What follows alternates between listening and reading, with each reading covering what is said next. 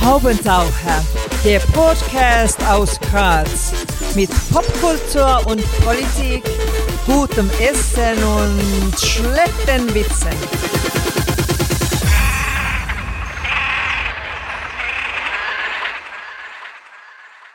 Hier ist der Haubentaucher Podcast.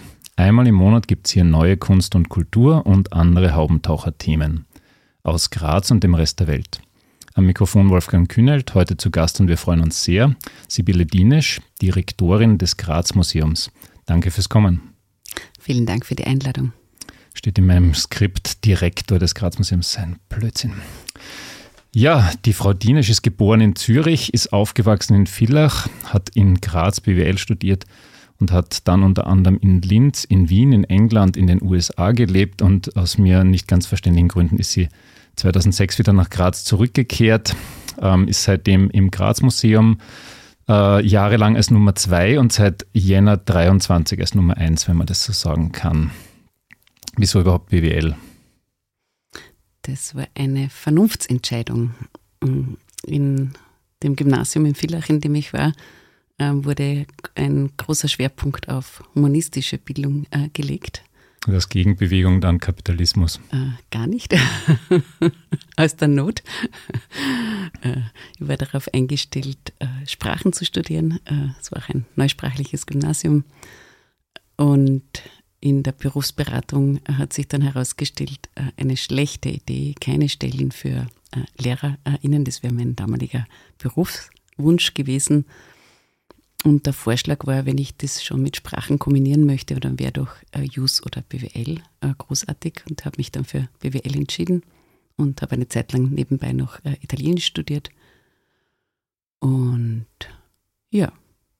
Diplomarbeitsthema?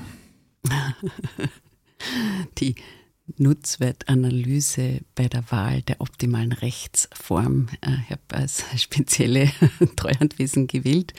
War eine sehr äh, spannende, schöne Arbeit. Äh, Gab es keine, fast keine Literatur dazu, nur aus dem Technikbereich. Und das hat mir viel Freude gemacht. Kann man ja noch ausheben auf der OB, falls man mal Lust hat zu schauen. Wenn sie eh wenig Literatur gehabt hat, dann kann das ja kein Problem sein. Ja, und dann nach dem Magister, nach der Magistra? Dann bin ich zuerst nach äh, Cambridge gegangen, äh, habe dort ein ISAC-Praktikum bei einer großen Wirtschaftstreuhandkanzlei gemacht. Dachte dann, dass ich diesen Weg einschlagen würde nach meiner äh, Rückkehr. Bin dann zu einem Unternehmensberater gekommen, bin darauf gekommen, dass mir das viel mehr Spaß macht, aus diesem strengen Korsett der Steuerberatung, Wirtschaftsprüfung herauszukommen und ähm, aus meiner damaligen Sicht äh, kreativer ähm, zu arbeiten. Wenn man jetzt der Nachwuchs-BWLerin gesagt hätte, dass sie einst Museumsdirektorin wird, was hätte sie da gesagt? Hätte ich mir nicht vorstellen können. Also eher Nationalbankdirektorin oder so? Ne? Nein, auch nicht. Aber das Spannende, äh, das Spannende ist, ist, mein gesamtes äh, Freizeitverhalten war immer schon sehr stark äh, kulturell äh, geprägt. Ähm, ich habe aber nicht gesehen, dass ich mit dieser Form von Ausbildung ins äh, Museum kommen könnte. Schaden tut es aber nichts, wenn man was von Finanzen versteht, muss man ehrlich sagen. Ne? Nein, in dem Fall gar nicht. Ähm, bin ja nicht nur Direktorin, sondern auch GmbH-Geschäftsführerin mit all den Haftungen und Risiken, die man als GmbH-Geschäftsführerin hat. Also ich denke, das schadet äh, gar nicht. Und äh, was ich ja dann zunehmend in meinem weiteren Arbeitsleben getan habe, äh, war äh, die Arbeit im Bereich ähm, Projektmanagement, Prozessmanagement, äh, Organisationsentwicklung. Und das waren lauter Dinge, ähm, die mir sehr geholfen haben, wie ich 2006 ans Graz-Museum gekommen bin, äh, damals frisch äh, ausgegliedert ähm, und mit der Notwendigkeit dort auch die entsprechenden Strukturen aufzubauen. Und ich denke, diese Kombination hat auch dazu geführt, dass ich die Stelle damals bekommen habe. Da müssen wir jetzt eher mal kurz hin. Ähm, Sie haben der Woche erzählt, 2006 habe ich dann die Entscheidung getroffen, mich beruflich zu verändern und mich beim Graz Museum als kaufmännische Direktorin zu bewerben. Ähm, die Stelle war anonym ausgeschrieben, daher dachte ich erst, dass ich mich für die Styriate bewerbe. Ich war dann ganz überrascht, dass es das Museum war. Frage, Schwein gehabt, oder? Weil Sie verdienen wahrscheinlich da mehr als dort. Das weiß ich ehrlich gesagt nicht. Ähm, Redet man da nicht so über die Straßen dann mit Herrn Huber und sagt, Was kriegst du eigentlich netto? Nein, okay. ich rede mit dem Herrn Huber schon, aber nicht über unsere Gehälter. Wir haben uns neulich getroffen und inhaltlich gesprochen über Kooperationsmöglichkeiten. Ähm, mag ja die Stereate noch nach wie vor gern, äh, zumal es dort äh, immer wieder tolle neue Formate gibt. Äh, ich finde, es ist einer der wirklich vorbildhaften äh, Kultureinrichtungen im Sinne von Weiterentwicklung. Ja. Äh, also über Gehalt, nein. Okay, vielleicht das nächste Mal dann, aber dann werden sie es uns wahrscheinlich nicht erzählen. Ja, jetzt kommen wir mal zu ein paar ähm, knusprigeren Fragen. Wie oft träumen Sie eigentlich, dass Aktivistinnen und Aktivisten der letzten Generation Ihr Museum besuchen? Wir beschäftigen uns ja gerade mit dem Thema Proteste. Äh, ab, Herz, ab Herbst ist es unser quasi Jahresthema oder Halbjahresthema. Äh, so gesehen eine Einladung eigentlich. Ich glaube, es ist nichts, wofür man sich, wovor man sich äh, fürchten äh, muss. Äh, wir sind auch vorbereitet. Ähm, wir haben uns natürlich mit dem äh, Thema beschäftigt. Wir werden dieses Thema auch in irgendeiner Form in der Ausstellung haben. Ja, also nichts worüber. Also, also nichts, was mich schlecht. Albträume Nein. Und ähm, wie viele Besucher und Besucherinnen haben Sie denn so ungefähr im Jahr? Weil Sie sind ja jetzt eine Frau der Zahlen, Sie kennen das ja wahrscheinlich sogar ohne irgendeine Assistentin mir sagen. Und wie viele davon sind, und das ist jetzt natürlich schwer zu sagen, in etwa Touris? Hm. Also ich kann es fürs letzte Jahr sagen, wir hatten letztes Jahr 110.000 äh, Besucherinnen an den beiden Standorten Graz Museum und Graz Museum äh, Schlossberg. Und man kann davon ausgehen, dass im Graz Museum Schlossberg ein leicht höherer Anteil an, nicht leicht ein höherer Anteil an Touristinnen ist. Also ich würde äh, sagen, wir haben wahrscheinlich von den 110.000 äh, Besucherinnen 30.000 bis 40.000 äh, Touristinnen. Mhm. Das ist ja dann gar nicht so viel, wie ich mir gedacht habe. Ja. Also jetzt in der Relation, ich habe mir einfach gedacht, mhm. dass sehr viel mehr Touristen bei Ihnen reinschneiden. Es ist der Standort in der Sackstraße ähm, wird deutlich weniger von Touristinnen mhm. besucht als eben der Standort am Schlossberg. Jetzt habe ich in der, mhm. in der Zeitung vergangene Woche gelesen, dass die Van Gogh-Ausstellung, ich, ich finde den Namen schon immer so lustig, da muss ich mir schon lachen, Van Gogh-Ausstellung in der Grazer Messe nach wenigen Tagen 10.000 Tickets verkauft hat. Tut, tut das dann ein bisschen weh? Ich finde es wahnsinnig interessant. Wir hatten ja auch äh, letztes Jahr die Banksy-Ausstellung im Einkaufszentrum. Über die muss ich noch mehr lachen, ja. Und äh, genau, äh, und das war ja insofern auch spannend, weil dort die Eintrittspreise äh, wirklich hoch waren und wir ja immer wieder damit konfrontiert sind, äh, dass behauptet wird, dass Eintrittspreis eine Schwelle, eine Hürde darstellt. Mm, und ähnlich verhält sich es ja auch bei der Van Gogh-Ausstellung. Bin mir nicht ganz sicher, was äh, diese Faszination ausmacht. Ich werde mir die Ausstellung auch selber anschauen, ähm, weil ich einfach dem nachgehen äh, möchte, diesem äh, äh Phänomen. Mhm. Ja, irgendwie muss da das Marketing halt funktionieren. Bei Van Gogh verstehe ich es ja sogar, weil den kennt man einfach, ja. Und vielleicht denkt man sich, ja, muss ich mal gesehen haben. Bei Banksy habe ich es schon besonders lustig gefunden, weil ich eigentlich davon ausgehe, dass ein breites Publikum jetzt mit Banksy ja gar nicht wirklich was anfangen kann. Und die Diskussionen, die ich dann mit manchen Interessierten geführt habe im Vorfeld, weil ich schon versucht habe, ehrlich gesagt, das in Frage zu stellen, weil ich glaube, dass ich Banksy verstanden habe in seiner Haltung und dass ich ganz, ganz sicher bin, dass er das absolut nicht cool findet. Ähm, da hat man einfach das Gefühl gehabt, dass die Leute sich in Wahrheit nicht mit ihm auseinandergesetzt haben. Die haben halt ein paar Bilder gesehen und haben sich gedacht, okay, da kann ich jetzt in kürzester Zeit ganz viele von den Bildern sehen, dass die halt völlig aus dem Kontext gerissen sind ist ihnen dann aber auch völlig wurscht. Also das muss man einfach hinnehmen, das ist einfach halt völlig losgelöst. Bei Van Gogh okay, aber ich denke mal trotzdem, die Zahlen sind schon wirklich wild. Auch bei Van, also auch beim Banksy waren, glaube ich, schon richtig viele Leute, ich kann jetzt keine genauen Zahlen sagen. Und das Ganze in einem Shoppingcenter ist besonders lustig eigentlich, wenn man sich mit Banksy mhm. beschäftigt. Wenn, wenn, man, wenn man die Aufgabe hätte, eine besonders absurde Ausstellung zu erfinden, das wäre schon relativ nah an meinem Idealbild, muss man sagen. Okay, ich werde mir auch äh, Van Gogh möglicherweise anschauen, einfach um zu kapieren. Ich habe mir diese, diese Rizzi-Ausstellung angeschaut mhm. in der mhm. Messe. Ja, ich möchte es nicht näher kommentieren. Ich finde ja, äh, was ein interessantes Phänomen ist, und mit dem beschäftigen wir uns natürlich auch äh, in gewisser Weise, ist die Frage nach dem Original. Ja. Braucht es das Original? In dem Fall anscheinend nicht. Ähm, ich kann mich erinnern, früher äh, in der Studienzeit, als es noch wenig finanzielle Mittel gab, hat man sich halt dann irgendwie ein, ein Plakat gekauft. Ja? Und wenn man dann das erste Mal vor einem echten Monet gestanden ist, hat man gewusst, wie schwach dieses Plakat ist. Ja? Und ich frage mich, ob das vielleicht auch damit zusammenhängt oder auch, weil äh, so Ausstellungen wie jetzt zu Van Gogh mit diesen immersiven Techniken halt sehr den Sehgewohnheiten auch vielleicht den bin ja auch schon gespannt, wie das von den Farben ist. Ich habe ja selber schon Originalwerke gesehen.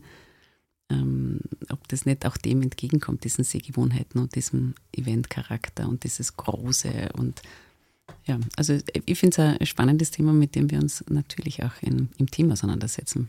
Möglicherweise hat es auch was mit Digitalisierung zu tun, weil da sehe ich eigentlich praktisch nur mehr ähm, Kopien Jetzt sind Sie ja auch für digitale Medien zuständig, habe ich dem Lebenslauf heute in der Früh noch schnell entnommen. Ähm, Im Graz-Museum darf ich immer fotografieren und das auf Instagram stellen oder so. Ist das äh, zwischendurch auch Diskussion ja. und Überlegung? Ähm, was bringt Ihnen denn das? Wissen Sie das ungefähr? Also kriegt das Verteilungseffekte oder kann man das eh nicht wirklich evaluieren? Das entspringt eher unserer insgesamten Öffnungsstrategie. Ja. Wenn wir wollen, dass wir zugänglich sind, ja, dann wäre das aus einer Sicht kontraproduktiv, das Fotografieren im Museum zu verbieten. Und ich wüsste auch nicht, warum ich es äh, verbieten äh, sollte. Also für unsere ähm, Objekte gibt es keinen Grund. Es gibt vielleicht für andere Museen einen Grund, äh, das zu verbieten, aber bei uns ist das überhaupt nicht ähm, der Fall. Es wird auch aus meiner Beobachtung unterschiedlich viel oder unterschiedlich wenig fotografiert. Das ist kein so großes Thema wie in den großen Museen, aber die stellen es auch zu Teil schon äh, downloadbar ähm, äh, auf der Website zur Verfügung aus den Sammlungen. Naja, dort, wo es mich schon interessiert hat, war zum Beispiel bei der Plakatausstellung, mhm. die ich vor kurzem gesehen habe, das hat gerade so gut gepasst. Also ich habe mhm. dann eigentlich nichts online gestellt, aber ich habe mir immer so überlegt, weil da, da sieht man so schön den, den Kampf der, der drei großen Parteien damals mhm. zum Beispiel. Äh, mhm. Eigentlich wirklich extrem schaut, dass die Ausstellung schon vorbei ist. Oder? Ist schon vorbei? Nein, die ist noch nicht noch. vorbei. Wir haben sie, okay. wir haben sie verlängert. sie verlängert, super. Also kleiner Tipp für alle, die den Podcast noch schnell hören. Wie lange läuft sie noch? Ich meine bis zum 20. August. Ah, super. Das mhm. geht sich dann locker aus. Ähm, Finde zum Beispiel total interessant, dass ein Grafiker ähm, zuerst, ja, man kann schon sagen, für die Nazis gearbeitet hat und dann hops die Pops für die KPÖ. Das ist ganz schnell gegangen ähm, und einfach auch diese Bildsprache ist faszinierend. Da habe ich mir dann schon gedacht, in einer Plakatausstellung finde ich es auch cool, dass ich fotografieren darf, weil das sind halt dann schon auch urheberrechtlich geschützte Sachen. Der Urheber wird noch nicht 70er tot sein in, den, in manchen Fällen. Ja, aber Fotografien dürfen sie machen. Also mhm. das äh, ist ja nicht äh, äh ausgeschlossen. Und äh, ich denke, das ist auch eine Form der, der weiteren äh, Verbreitung. Man hatte auch nicht so lange jetzt die Möglichkeit, Sie haben es eh schon gesagt, irgendwann endet äh, die Ausstellung und dann kommen die Plakate, weil sie ja auch geschützt werden müssen, wieder ins Depot und dann sind sie über viele Jahre nicht zugänglich. Also ich finde es schön, wenn die Leute sich da was mitnehmen können und wollen. So, ich glaube, eine kritische Frage habe ich noch. Ähm, in derselben Zeitung habe ich gelesen, also dort, wo das mit den 10.000 Tickets für Van Gogh gestanden ist, ähm, stand außerdem, dass es eine Demo gab gegen eine mögliche Erweiterung des Museums beim Rainerhof. Ich war jetzt nicht dort, ich weiß nicht, wie groß die Demo war, aber haben Sie das überhaupt noch vor? Also ich habe irgendwie das Gefühl gehabt, Sie haben ja die Erweiterungspläne einmal ad acta gelegt. Ja, es war ganz erstaunlich für uns, äh, als das auf einmal äh, in der Woche publiziert wurde. Ich war leider nicht äh, da und auch sonst war das Museum relativ äh, äh, Mitarbeiterinnen leer. Also es war niemand von uns äh, bei der Demo. Äh, das Projekt ähm, wurde sogar offiziell von Stadtrat äh, Regler abgesagt, weil es in der jetzigen finanziellen Situation der Stadt gar nicht denkbar scheint. Und ich habe mir vorgenommen, beim bei einem Café dort am Schlossbergplatz äh, ist eine Tafel heraus mit einer Protestnote zu dem Thema. Ich habe mir vorgenommen, einmal hinzugehen und einmal den äh, Eigentümer aufzusuchen und zu fragen, was es damit äh, auf sich hat. Naja, ist aber auch eine schöne paradoxe Aktion, wenn man gegen mhm. was demonstriert, was eh nicht kommen wird. Mhm. Im Graz-Museum bin ich tatsächlich immer wieder mal. Ähm, kann man auch wirklich total empfehlen. Im Schlossberg-Museum bin ich nur einmal durchgegangen beim Klanglicht. Was habe ich denn bis jetzt versäumt? Beim Klanglicht äh, bin ich halt einfach nur durchgegangen. Klar. Denken Sie jetzt nicht über das Klanglicht klar, nach. Sie müssen nur über das Schlossberg-Museum nachdenken. Naja, das Schlossberg-Museum, äh, für das äh, wir jetzt auch einen europäischen eine europäische Auszeichnung bekommen haben, ähm, ist in seiner Art insofern äh, besonders, äh, weil es über diese vier Formate, in die es gegliedert ist, ein Angebot für ganz unterschiedliche Besucherinnengruppen hat. Also wenn man jetzt ähm, wenig Zeit hat und einmal äh, vielleicht äh, kurz hineinschnuppern möchte, geht man in den Wundergarten, da kann man sich die eine oder andere Sage ähm, rund äh, um die Geschichte des Schlossbergs bzw. Ähm, zur Stadt äh, Graz äh, anschauen. Und die sind auch übersetzt, nämlich im Sinne dessen, dass die ja immer reagieren auf politische Situationen. Und das ähm, ist ein kleiner, schneller, ähm, spannender Einblick. Ähm, die meisten gehen gleich vor äh, durch die Kanonenhalle zum Grazblick. Ich muss auch dazu sagen, sagt sogar der Tourismuschef, das ist der schönste Ausblick äh, von Graz, ist wirklich ganz äh, wunderbar und äh, gibt auch die Möglichkeit, ähm, über die Stadt dann auch noch Informationen zu legen. Das heißt, wir haben dann diesen großen Screen, wo auch mehrere Personen gleichzeitig auf die Stadt schauen können und ähm, schauen können, was sie sehen. Ähm, und darunter liegend noch die Ebene haben mit historischen Abbildungen. Das heißt, ich kann auch in die Zeit zurückgehen und habe dann so eine Zeitreise oder lege das gesamte Panorama, Panorama drüber und kann das dann schwenken und ähm, das geht da mit und ich sehe, ähm, wie es da äh, einmal ausgeschaut hat. Dann kommt so ein klassischer äh, Museumsteil, der Geschichtsparcours, der in zwei Teile äh, gegliedert ist. Einerseits die Situation, solange äh, am Schlossberg ähm, das politische Zentrum war mit äh, der Burg ähm, und ähm, bis eben 1809, bis die Franzosen äh, kamen und dann ähm, die Schleifung danach äh, erfolgt ist. Und dann gibt es den anderen Teil mit dem Freizeitberg, so wie wir ihn heute kennen, der dann langsam danach entstanden ist. Und für alle die, ähm, die jetzt ähm, das Ganze kompakt äh, erleben wollen, äh, die gehen dann halt noch in die äh, Kasematte und dort ist eine Multimedia-Projektion auf das Modell des Schlossbergs, das extra dafür entwickelt wurde, gemeinsam mit der TU Graz. Und dann kann ich diese gesamte Entwicklung, die gesamte Geschichte über die Projektion und ähm, Text und äh, Sprache äh, verfolgen und sehe auch, wie das Innere des Berges äh, gestaltet ist, weil auch die Stollen äh, ausgeleuchtet sind, zwar in einer abstrahierten Form, aber in richtiger Lage, in richtiger Länge und auch das erste Mal für dieses Projekt fertig vermessen. Und das, diese vier Formate zusammen, ähm, da sehen wir ganz deutlich, dass die Leute gut in der Lage sind, da zu wählen, das eine oder das andere äh, oder alle, und äh, wir viele wirklich positive Rückmeldungen haben zu diesem Museum. Also sehr erfreulich und das Ganze ist zugänglich also inhaltlich zugänglich, aber auch äh, wirklich äh, für alle Gruppen äh, mehr als barrierefrei. Also mit wirklich mhm. ähm, zum Beispiel der Rampe zum höchsten Punkt, die haben wir gemacht, weil sich das äh, ein Rollstuhlfahrer in der Bewusstseinsschulung, die wir für das gesamte Team hatten, gewünscht hat und gesagt hat, ist ja eh super, was ihr alles macht, aber den höchsten Punkt, der bleibt uns immer verwehrt. Ähm, und äh, dann haben wir gesagt, na gut, äh, dann machen wir eine Rampe und jetzt kommen alle zum höchsten Punkt, egal wie schwer sie, also solange sie halt irgendwie sich bewegen können. Mhm, klingt gut.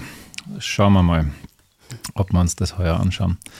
Ähm, zu den Eintrittspreisen kann man sagen, so schlimm ist das ja nicht. Und es gibt Abos bei euch und es gibt Abos beim Joanneum. Und mit dem Abo vom Joanneum komme ich bei euch auch ein bisschen günstiger rein und so. Also das soll doch niemanden abhalten.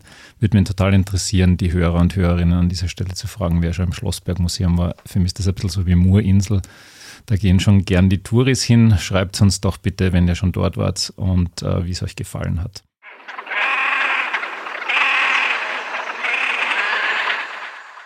Ich habe mir gedacht, gehen wir wieder ins Graz-Museum in die Sackstraße zurück. Lieblingsausstellungen in all den Jahren, wo Sie dort waren, muss gar nichts mit Ihnen zu tun haben. Also müssen Sie weder konzipiert haben noch sonst was. Ich sage Ihnen dann meine. Tatsächlich eine wahnsinnig äh, schwierige Frage. Die erste spontane Antwort.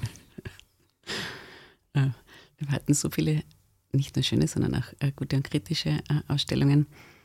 Hm, vielleicht verwundert es ein wenig, wenn ich das sage, aber ich mag die Dauerausstellung 360 mhm. Grad mhm. nach wie vor. Ich finde, die ist so gelungen, weil sie so viele Möglichkeiten gibt, ähm, sich mit der, mit der Geschichte der Stadt auseinanderzusetzen es ist nicht ganz äh, einfach. Also man muss sich wirklich einlassen, man muss sich wirklich äh, beschäftigen. Aber wenn man den Schritt einmal gemacht hat, und das ist auch die Rückmeldung, die wir immer wieder kriegen, ähm, sind die Besucherinnen äh, auch wirklich be begeistert und ich mag dort besonders, vielleicht ist das mein, mein Lieblingsthema, ich mag den Gender-Strang dort. Ähm, mhm. ich finde es nach wie vor irrsinnig lohnenswert und irgendwie irrsinnig fein, was wir, äh, was wir da anbieten äh, können. Am Vatertag hatten wir jetzt wieder eine extra ähm, Führung äh, für, äh, für Männer. Äh, also es lässt, lässt, lässt sich einfach ganz viel und ganz schön damit arbeiten. Meine Lieblingsausstellung war wahrscheinlich äh, Social Media 1900, mhm. können Sie sich noch erinnern? Mhm, und zwar nicht, weil sie, ich meine, sie war schon wirklich schön mit all den Postkarten, mhm. aber es war einfach für mich total interessant, eine totale neue Perspektive, ähm, dass es eigentlich WhatsApp rund um 1900 quasi auch schon gegeben hat. Sehr schön. Das Traurige ist ja, dass die Ausstellungen oft recht schnell wieder vorbei sind, zumindest bis man es endlich kapiert hat. Und das Zweite ist, dass es nicht dass ihr natürlich nicht so dramatisch viel Platz habt. Habe ich immer das letzte Mal wieder gedacht. Marissa, Mel, oh, da hätte ich jetzt noch ein bisschen mehr vertragen. Ähm, die Plakatausstellung und so. Also ihr seid natürlich dann schon sehr kompakt, um es mal so zu sagen. Aber es geht halt nicht mehr. Der Rainer Hof kann beruhigt sein. Ja, das sind halt immer bewusste Entscheidungen, die man trifft. Ja. Ähm, man könnte natürlich den zweiten Stock zur Gänze mit einem Thema äh, bespielen haben uns entschieden, äh, zwei Themen zu bringen. Ähm, Marissa Mell, muss ich allerdings sagen, war tatsächlich wirklich ähm, eine sehr bewusste Entscheidung, die klein äh, zu halten. Es war auch ähm, eine sehr spontane und sehr schnelle Entscheidung, äh, die sich äh, ergeben hat aus der wunderbaren Kooperationsmöglichkeit sagen am Ende des Tages haben sich dann doch einige äh, zusammengetan, die Diagonale des Filmarchiv Austria und die Stadt selber mit dem Frauenreferat. Und da wären dann manchmal auch solche Projekte möglich, von denen man denkt, dass sie nicht möglich wären. Und ich weiß, dass Besucherinnen das manchmal rückmelden, dass es ihnen äh, zu klein ist. Ja. Naja, kann ja noch werden. Die hat ja irgendwann dann wieder einen runden Geburtstag, genauso wie das äh, Museum selber. Am Ende der regulären ersten Amtszeit wartet der 100-jährige Geburtstag, nicht von Ihnen, sondern vom Museum. Und die Stadt Graz feiert da angeblich den 900. Wissen Sie schon ungefähr, was da auf Sie zukommt, auf uns zukommt, auf das Haus zukommt? Können Sie uns schon irgendwas spoilern? Auch wenn ich wollte, nein. Wir versuchen gerade aufzuholen. Wir sind ja äh, durch die späte Bestellung auch sehr spät dran. Ähm, wir haben bei dieses Thema ständig mitlaufen. Ähm, es gibt ähm, die, äh, wir haben gleich im Jänner mit einem äh, Visionsprozess gestartet. Da habe ich meine Vision aus dem Hearing zur Verfügung gestellt. Ähm, und unsere Aufgabe für die nächsten fünf Jahre, die wir uns gestellt haben, ist äh, ein demokratisches äh, Museum und demokratisches Archiv äh, zu werden. Das Stadtarchiv gehört ja auch bei uns äh, dazu. und das auszuformulieren und auszubuchstabieren und zu schauen, was wir ist ein sehr beliebtes Thema in der museologischen äh, Literatur und wir versuchen das jetzt äh, auch in Umsetzung zu bringen. Und da haben wir dieses Thema auch ständig äh, mitlaufen. Also ähm, wir wissen, dass wir jedenfalls was äh, machen werden. Was es genau ist, wissen wir nicht. Und ob die Stadt eher 900 Jahre Jubiläum feiert, weiß ich nicht. Äh, bin schon äh, gespannt, ob man sich dazu entscheidet, da auch ein extra Geld in die Hand zu nehmen. Zumal, wie Sie es eh erwähnt haben, das Gründungsdatum ja nicht ganz gesichert ist, aber man hat halt 1928 800 Jahre gefeiert und es ist schon ziemlich beeindruckend, wenn man sich da anschaut, ähm, was sich da getan hat. Das war auch schon mit der Idee eines Aufbruchs verbunden. Und ich könnte mir vorstellen, nachdem wir jetzt in schwierigen Zeiten erleben, vielleicht ist auch dieses Jahr dann ganz bewusst äh, ein Jahr des Aufbruchs. Vielleicht ist es ein Jahr, wo wir versuchen, dass wir über unsere eigenen Blasen hinweg im analogen und im digitalen äh, wieder mehr miteinander kommunizieren und mehr in eine Richtung blicken. Und ich glaube, wir hätten genug äh, zu tun, was wir alle gemeinsam tun können. Ich glaube, wir machen einen Autokurs und ein Feuerwerk. Genau. In der Krone habe ich folgendes Zitat von Ihnen gefunden, das da jetzt ganz gut dazu gepasst hat, zu dem, was Sie da angedeutet haben. Wir wollen das Museum als Bildungs- und Versammlungsort zur Verfügung stellen, wo Fragen, die die StadtbewohnerInnen betreffen, thematisiert und verhandelt werden. Ein Ort also, wo unterschiedliche Menschen und Meinungen zusammentreffen, wo es auch Streit und Konflikt geben kann und wir als Haus dieser, diese Prozesse begleiten und versuchen, zu einem gemeinsamen Verständnis zu kommen und so den gesellschaftlichen Zusammenhalt zu stärken. Wie weit sind Sie denn schon damit? Ja, erste ähm, Schritte machen wir äh, jedenfalls jetzt auch in der Konzeption äh, der Protestausstellung. Äh, da geht es ja auch äh, ganz stark um demokratische äh, Fragen. Ähm, äh, was sind ähm, Protestformen, die auch demokratisch legitimiert sind? Was ist, wenn sie nicht legitimiert sind?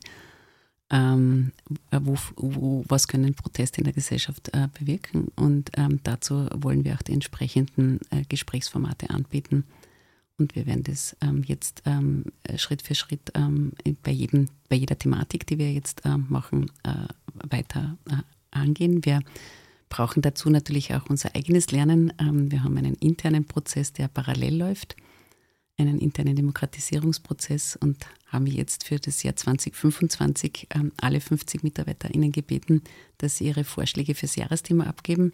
Es sind 60 Vorschläge eingegangen. Von 50 Leuten ist gut. Ja. Gefällt mir. auch mehrere haben. Äh, oder ja, äh, ich glaube, es haben fast alle was abgegeben und ähm, haben, werden jetzt diese Woche auch das Ergebnis dann intern äh, verkünden. Da gibt es auch einen sehr klar definierten Entscheidungsprozess mit ähm, Transparenz. Äh, und aus dem werden wir lernen und ich hoffe, dass wir in diesen nächsten Jahren dann auch diese Abfrage nach Themen äh, auch stadtweit durchführen können oder halt alle, die halt äh, möchten. Und, und als BWLerin können Sie mit Excel-Tabellen eh umgehen, also wird das Ergebnis dann erhalten, vermutlich. Im Netz habe ich Dinesh und Drescher gefunden, eine Coaching-Praxis in Graz, gegründet 2010. Gibt es die noch? Na, die habe ich jetzt mit äh, Anfang des Jahres äh, äh also aufgelöst. Nichtsdestotrotz, was kann man denn von dem einen Bereich in den anderen mitnehmen? aus meiner Sicht ganz äh, viel, weil ich musste mich im Rahmen der Ausbildung, also systemische Ausbildung, die hat meinen Blick auf Welt auch geschärft. Also ich habe äh, prinzipiell in meiner Arbeit äh, eher systemische Haltung und dann ist systemischen äh, Blick. Und so also Ausbildung bedingt ja auch, dass man äh, einerseits äh, viel an Selbsterfahrung macht, ähm, andererseits sich natürlich auch mit all der Literatur, die es dazu gibt, für alle ähm, Coaching-Themen im wirtschaftlichen Bereich, dass man sich damit auseinandersetzt. Und ich meine, das ist eine gute Basis für, für die Arbeit, auch vor allem im Bereich der Organisationsentwicklung und aber auch für die MitarbeiterInnen, also die Arbeit mit den MitarbeiterInnen und Mitarbeiterinnenführung und auch für die Selbstführung, das muss man immer sagen, wird ja immer so getan, als würde man nur die anderen führen müssen, aber eigentlich ist eine der ganz wichtigen Aufgaben, sich selbst zu führen und auch selbst zu realisieren, äh, wo man reflektieren muss, wo man sich Hilfe holen muss, um zu reflektieren. Ähm, ja. Jetzt habe ich noch einen anderen Nebenjob unter Anführungszeichen gefunden, Kassiererin bei der Lebenshilfe. Ich weiß nicht, ob das noch aktuell ist. Die Lebenshilfe heißt jetzt auf jeden Fall lebensgroß. Was machen Sie sonst eigentlich noch alles, was ich nicht gefunden habe? Äh, Tennisverein, ähm, Kleingarten, Obfrau? Nein, aber die Lebenshilfe ist, oder lebensgroß ist noch aktuell. Das ist aktuell und das ist mir auch ein, äh, tatsächlich ein Anliegen. Ich habe ja die Lebens, damals Lebenshilfe kennengelernt über unsere gemeinsame äh, Ausstellung mittendrin, Leben von Menschen mit Beeinträchtigung, von intellektueller Beeinträchtigung. Und ich habe, äh, das war ein, eine sehr schön, ein sehr schönes Projekt, wo auch die Akademie Graz mit Astrid Kuri dabei war. Und die Lebenshilfe war ganz offen, dass wir Einblick äh, gewinnen konnten, auch in ihre Arbeit. Ähm, wir konnten äh, auch Teile der Ausstellung dann ähm, mit den MitarbeiterInnen gemeinsam auch äh, gestalten. Mit, nicht nur mit den Mitarbeiterinnen, mit den Mitarbeiterinnen und mit den Kundinnen. Und äh, das hat mich, hat mich sehr berührt, weil wir all, im Alltag wenig Möglichkeit haben, Menschen mit äh, Behinderung zu erleben und kennenzulernen. Und von dort weg hatte ich das Ziel, dass wir als, äh, als, ähm, äh, als Einrichtung auch inklusiver werden. Ähm, wir haben einige Schritte gemacht. 2020 hat dann Astrid Kure dankenswerterweise das Kulturinklusiv-Projekt für das Kulturjahr äh, aufgesetzt und 2022, letztes Jahr, haben wir dann dieses ähm, Projekt in einen Prozess übergeführt, wo wir jetzt gemeinsam mit Menschen mit Behinderung KünstlerInnen, Kultureinrichtungen, Sozialhilfeeinrichtungen äh, am Thema einer, einer inklusiven Kultur, also der Möglichkeit äh, für äh, möglichst viele Menschen ähm, mit und ohne Behinderung Kulturinhalte zugänglich zu machen, gearbeitet haben. Und das ist ein, ein, auch eine sehr, sehr schöne Arbeit, wo wir wahnsinnig davon profitieren ähm, und lernen. Und ähm, das war auch dann der ausschlaggebende Punkt, dass wir ähm, die Plakatausstellung eben von Anfang an inklusiv äh, gedacht haben. Und da schließen sich einfach die Kreise aus dem Beruflichen, wo man halt dann irgendwo versucht, auch wieder was zurückzugeben, indem man solche Funktionen übernimmt.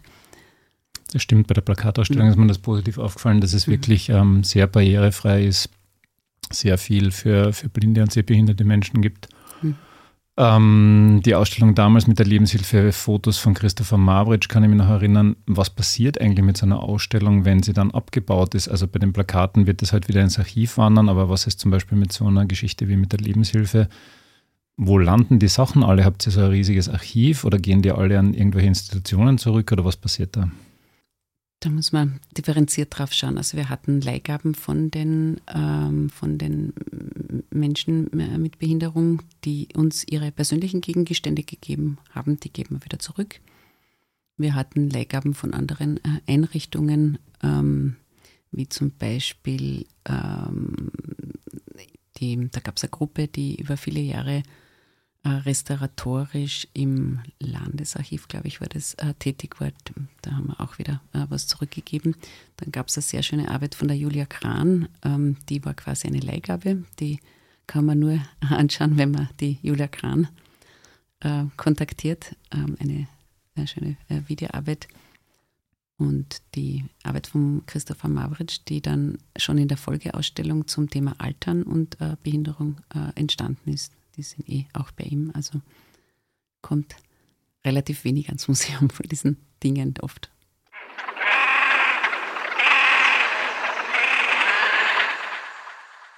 Wenn Sie jetzt anderswo in ein Museum gehen, schauen Sie da unbefangen durch die Gegend oder haben Sie den Spionageblick drauf?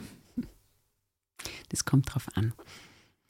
Es gibt Ausstellungen, die ziehen, äh, die sind thematisch interessant, ähm, dass für einige Zeit der professionellen Blick äh, draußen bleiben kann äh, und dann eher in der Reflexion noch einmal einsetzt. Ähm, aber es gibt andere Ausstellungen, ähm, die, mir, die mir auch bewusst anschaut, ähm, um, um zu lernen. und zu lernen ja. Und in der Hinsicht, was ist gut am Graz Museum und was könnte besser sein? Was tatsächlich ein großes ähm, Thema ist, äh, ist wenn wir jetzt über diese Neuausrichtung ähm, nachdenken, ist, ist unser Platzthema. Sie haben es zuerst in Bezug auf Ausstellungen angesprochen, aber wenn wir so über diese Idee der, ähm, der, der Agora, die Sie zuerst zitiert haben, ähm, wenn wir die umsetzen wollen, brauchen wir einfach brauchen wir Räume. Und wir hätten noch einen Raum, der aus meiner Sicht ähm, schlecht genutzt ist, und das ist der ganze Erdgeschossbereich. Äh, der ist zwar wunderbar 2012 geöffnet worden, das ist äh, toll, dass man jetzt durchsieht ähm, und der ist sicher einladender äh, geworden. Und gleichzeitig ist er aber auch sehr problematisch, weil zugig, weil hallig, ähm, weil ähm, auch nicht, also die Leute fühlen sich da auch nicht äh, wohl. Und ich würde mir sehr wünschen, noch einmal die Möglichkeit zu haben, da mit einem mutigen Architekturprojekt reinzugehen und dort die Räume äh, anders äh, nutzen äh, zu können, indem man da wirklich nochmal baulich was verändert. Das würde ich sehr schön und sehr veränderungsbedürftig wähnen. Nachdem das mit der besten Ausstellung im Haus schon so gut funktioniert hat, probiere es noch anders. Bestes Museum überhaupt auf der Welt glaube, ich neige dazu, solche Antworten nicht, äh, nicht solche Fragen nicht gut beantworten zu können. Äh, ich war jetzt vor einigen Wochen im neu eröffneten äh, MIT-Museum äh, in Boston. Und das hat mich insofern äh, sehr äh, beeindruckt, weil sich das Museum dazu entschieden hat, das muss man sich so vorstellen, das ist das MIT als Technologie Elite Die hatten früher ein Museum, das hat ausgeschaut wie eine Wunderkammer mit all den Erfindungen, die es gab. Ähm, ich fand das ganz fantastisch. Äh, aber das ist natürlich gar nicht mehr äh, zeitgemäß. Die Wunderkammer gibt es jetzt auch noch im Museum, die gefällt mir jetzt nicht mehr so gut. Aber was äh, dort passiert ist, und das finde ich einfach so zukunftsweisend, ist, dass man jetzt gerade bei den Sonderausstellungen ähm, dazu übergeht, ähm, Technikthemen zu koppeln mit äh, künstlerischen Arbeiten. Und da läuft gerade eine Ausstellung, die fand ich wirklich äh, hochspannend zum Thema ähm, Genom. Das ist ein Bereich, in dem ich mich wirklich gern besser auskennen möchte. Bin naturwissenschaftlich nicht so äh, gut äh, gebildet. Und äh, ich habe gemerkt, ähm, in dieser intensiven Arbeit, Auseinandersetzung der KünstlerInnen mit dem Thema, ähm, das hat mir das Thema noch einmal ganz äh, anders äh, vermittelt, vertieft und überhaupt noch auf andere Ebenen gebracht. Und das sind jetzt keine einfachen künstlerischen Arbeiten, sondern das sind auch wieder wissenschaftlich-künstlerische Arbeiten. Und das fand ich jetzt schon wirklich, wirklich sehr, sehr beeindruckend. Sie haben vielleicht schon mal mitgekriegt, dass mein Podcast durch eine gewisse Sprunghaftigkeit glänzt. Deswegen komme ich zur nächsten Frage. Ähm, wenn ich Intendantinnen und Intendanten in dieser Stadt was vorwerfe, dann das, dass sie nämlich kaum jemals bei anderen Veranstaltungen anzutreffen sind. Hat Sibylle Dienesch da ein reines Gewissen? Ich denke, es ist immer zu wenig, äh, was man sieht. Aber nichtsdestotrotz, äh, glaube ich, gehöre ich zu den Personen, die relativ äh, aktiv sind. Also gehe mehrmals im Jahr, ins Schauspielhaus, gehe mehrmals im Jahr in die Oper, aber auch zu äh, vielen ähm, äh, anderen äh, Institutionen, angefangen von der Akademie, dem Roter, der ESK, dem Kunstverein, dem Kunsthaus. Ähm, und noch immer habe ich nicht alles gesehen. Ja. Also war zum Beispiel noch nicht beim Roten Keil, was ich mir äh, vorwerfe. Aber teilen Sie meinen Befund, dass das ein bisschen eine Schwachstelle ist in der Geschichte oder sehen Sie das nicht so, weil Sie eh ständig Ihre Kollegen und Kolleginnen überall treffen? Das kann ich so äh, generell nicht äh, sagen. Ich also wissen Sie, was lustig ist? Bei Elevate hat es zum Beispiel besser funktioniert, da waren doch einige. Mhm. Aber ich weiß nicht, wenn Styriate eröffnet wird, dann ist das Styriate-Publikum und wenn Lastrada eröffnet wird, ist das Lastrada-Publikum und die Politik ist halt äh, annähernd vertreten. Aber dass ich da jetzt sehr viel von den anderen sehe, nö. Das stimmt vielleicht. Ähm, vielleicht habe ich, deswegen meine ich, dass, dass ich das nicht so gut beurteilen kann. Vielleicht habe ich auch einen verzerrten äh, Blick, weil jetzt äh, vielleicht in den genannten Institutionen ähm, das eher wieder die sind, ähm, die äh, auch sich untereinander äh, bewegen.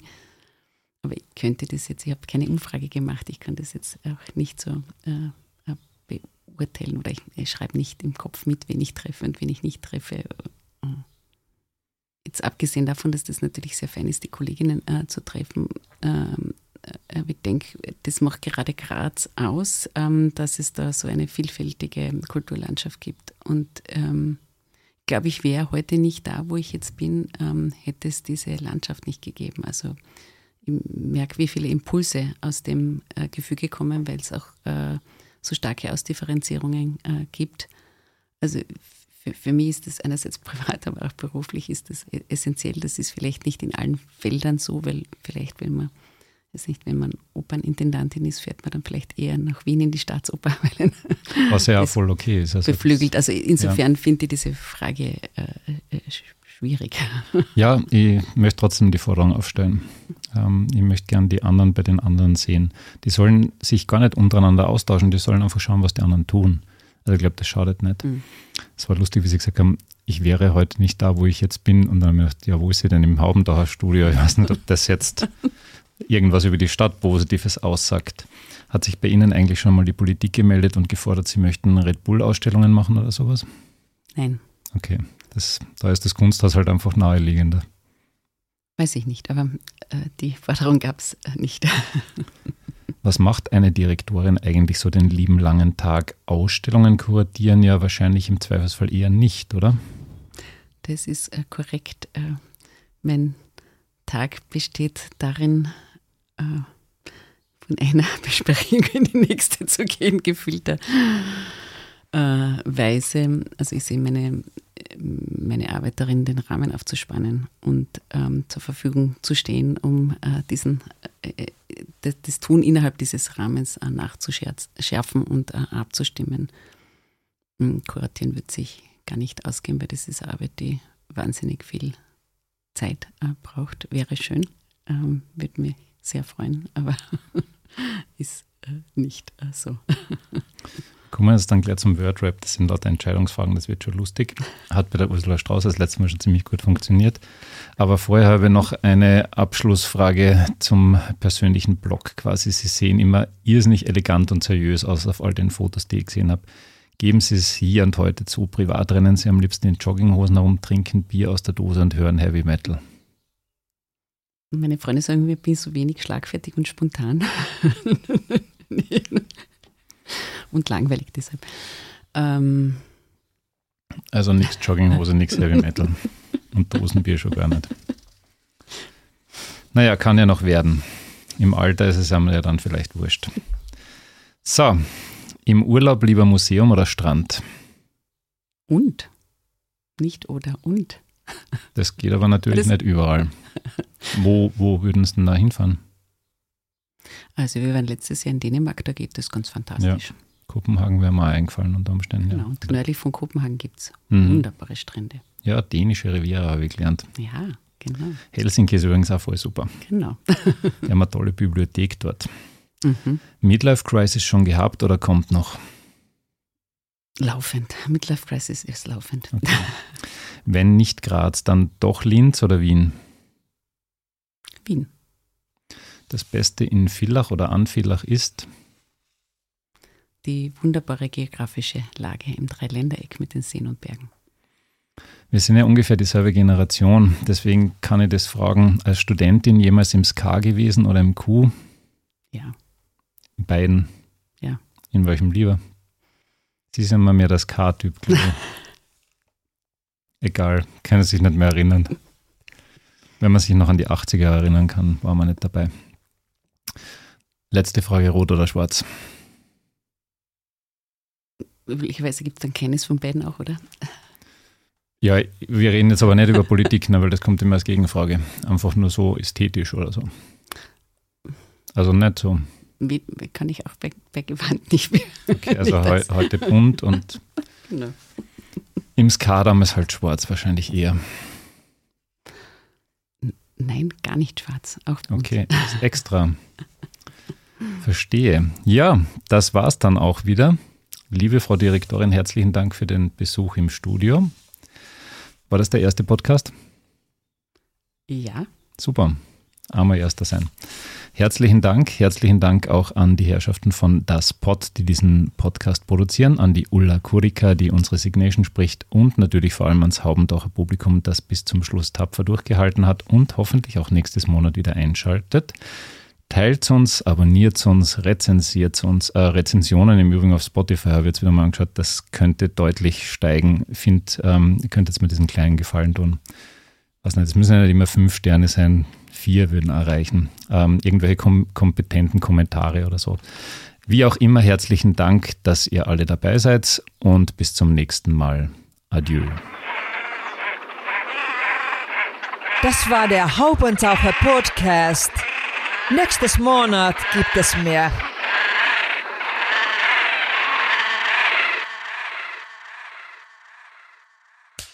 Cut. Und wer hat's produziert? Das Pod. Deine Podcast-Agentur.